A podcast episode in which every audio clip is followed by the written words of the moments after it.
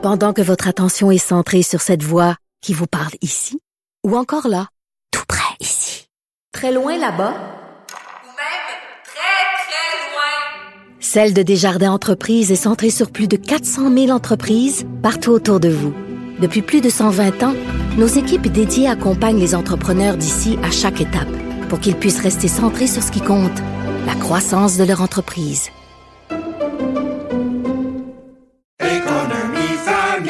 Ici Ricardo. Et Émilie, marchand d'IGA. On a envie de vous inspirer à bien manger. À moins de 5 la portion. Suffit de repérer les produits valeurs sûres et de les cuisiner avec une de nos recettes. Les valeurs sûres, c'est bien pensé, hein? Bien sûr! Détails sur IGA.net. Les rencontres de l'art. Lieu de rencontre où les idées se bousculent. Où la libre expression et la confrontation d'opinions secouent les conventions. Des rencontres où la discussion procure des solutions. Des rencontres où la diversité de positions enrichit la compréhension. Les rencontres de l'art. Alors, Marie, euh, point de presse de François Legault, euh, on va être dans le rouge à cause des profs. Bon, ça c'est la version, euh, c'est la version courte, c'est la version résumée. Écoute, ce matin, j'ai entendu ça, ça déchire euh, sa chemise de tout bord, tout côté, en disant que, euh, tu sais, je regardais François Legault euh, nous a habitués à pas prendre euh, la chaleur de ses décisions, je vais dire de cette façon-là, et à souvent, euh, quand il était à l'opposition, mais depuis qu'il est au gouvernement aussi, à pointer du doigt les responsables de ces différents malheurs. Dans ce cas-ci, c'est celui d'un budget largement déficitaire. ce que je trouve, ce que je voulais souligner, Richard, c'est que, tu sais, je me suis posé la question depuis, en écoutant ça hier, puis depuis ce matin, puis je me dis, c'était quoi la, la convocation du point de presse? Peut-être que j'ai manqué quelque chose, mais j'avais l'impression que c'était sur les avancées obtenues lors des négociations. Tu sais, puis ça fait plusieurs fois qu'on a des discussions sur les négos.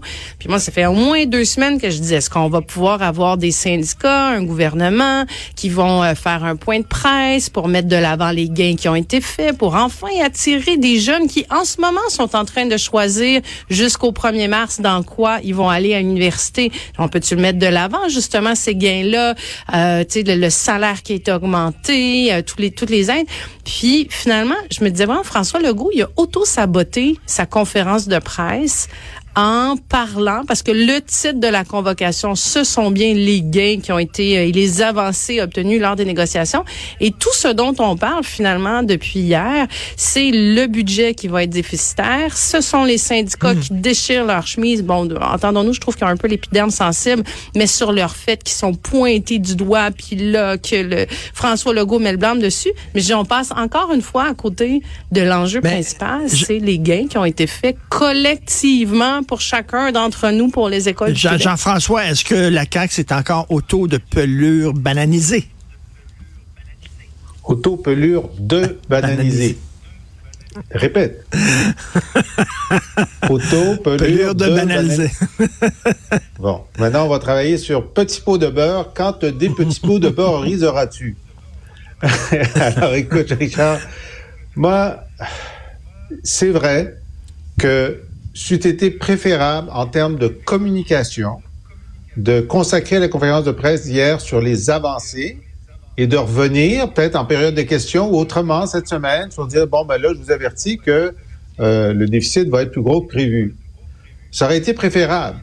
Mais maintenant, moi, je suis jamais contre avoir le plus d'informations possible le plus tôt possible.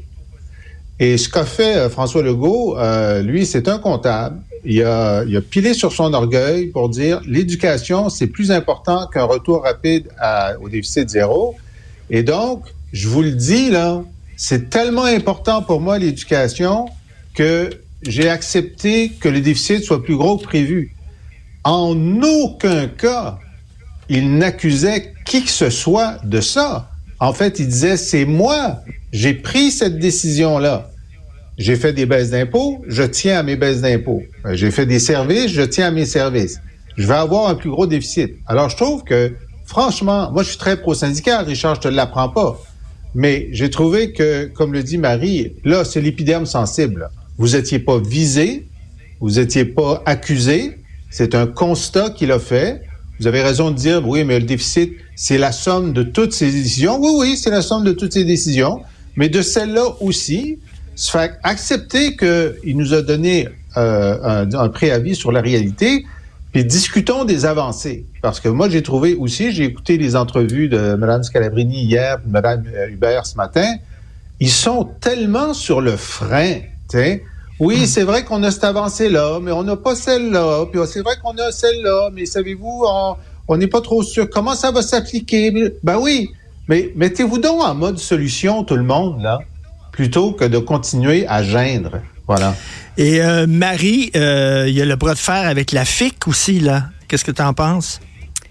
Ah ben écoute, euh, moi ce que j'en, ce que j'entends entre les lignes du message gouvernemental, c'est que la FIC a pas l'air, c'est que le gouvernement a pas l'air bien ben pressé de régler avec la FIC. Hein.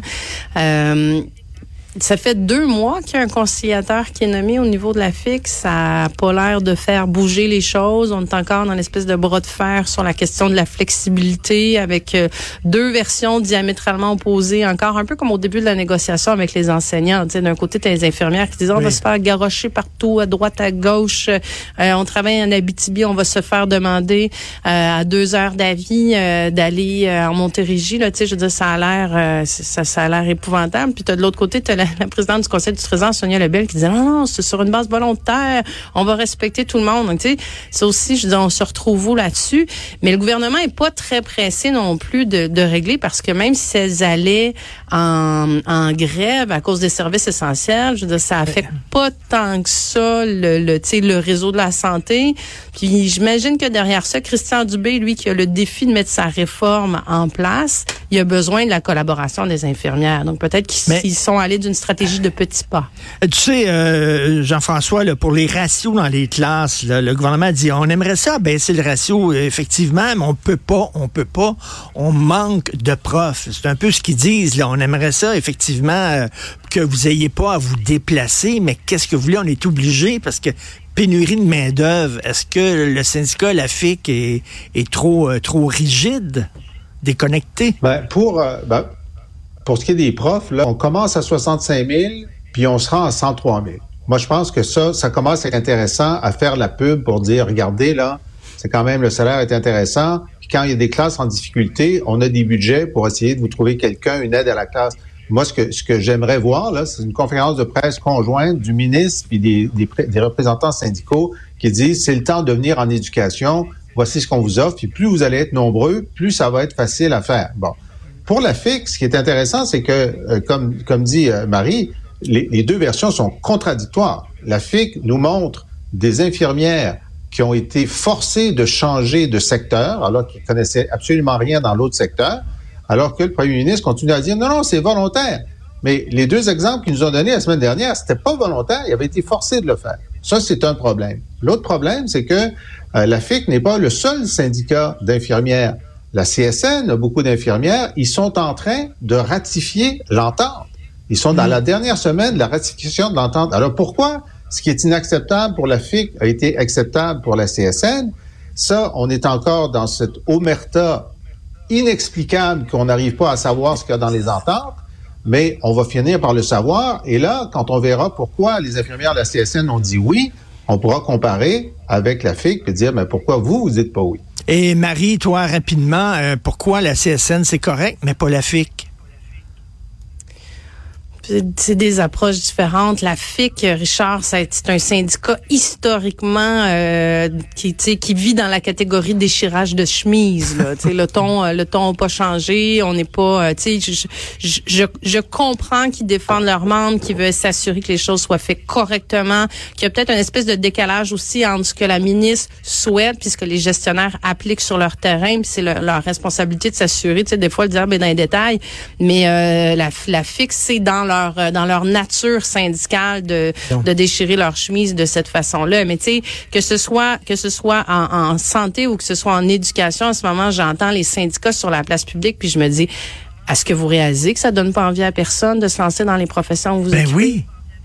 Ben oui, c'est que, comme disait Jean-François, ce serait le fun des syndicats qui disent, ben là, regardez, c'est la situation est meilleure, c'est réglé, venez, parce que plus tu as d'infirmières qui arrivent, plus tu as de professeurs non, qui mais arrivent. les syndicats, ben- c'est ça. Les syndicats en éducation, ça va être les mêmes qui vont broyer dans six mois, puis dans un an, puis qui vont dire Ben oui. que euh, on n'a pas réussi. Le ministre n'a pas réussi à augmenter les admissions en éducation, Ben puis là, on va rentrer au mois d'août, puis ça va être encore l'apocalypse parce qu'on va se ramasser avec mille, tu sais, une pénurie de mille enseignants, puis là, tu sais, je veux dire, ouais, mais on peut-tu le positiver un peu le message? On peut-tu Ben avoir oui. un message d'attractivité qui donne aux jeunes l'envie d'embrasser cette Parce que, parce profession que là, il regarde ça puis il dit, moi, ça m'intéresse pas d'aller là. Et moins il y a de jeunes qui embarquent là-dedans, plus il y a de problèmes.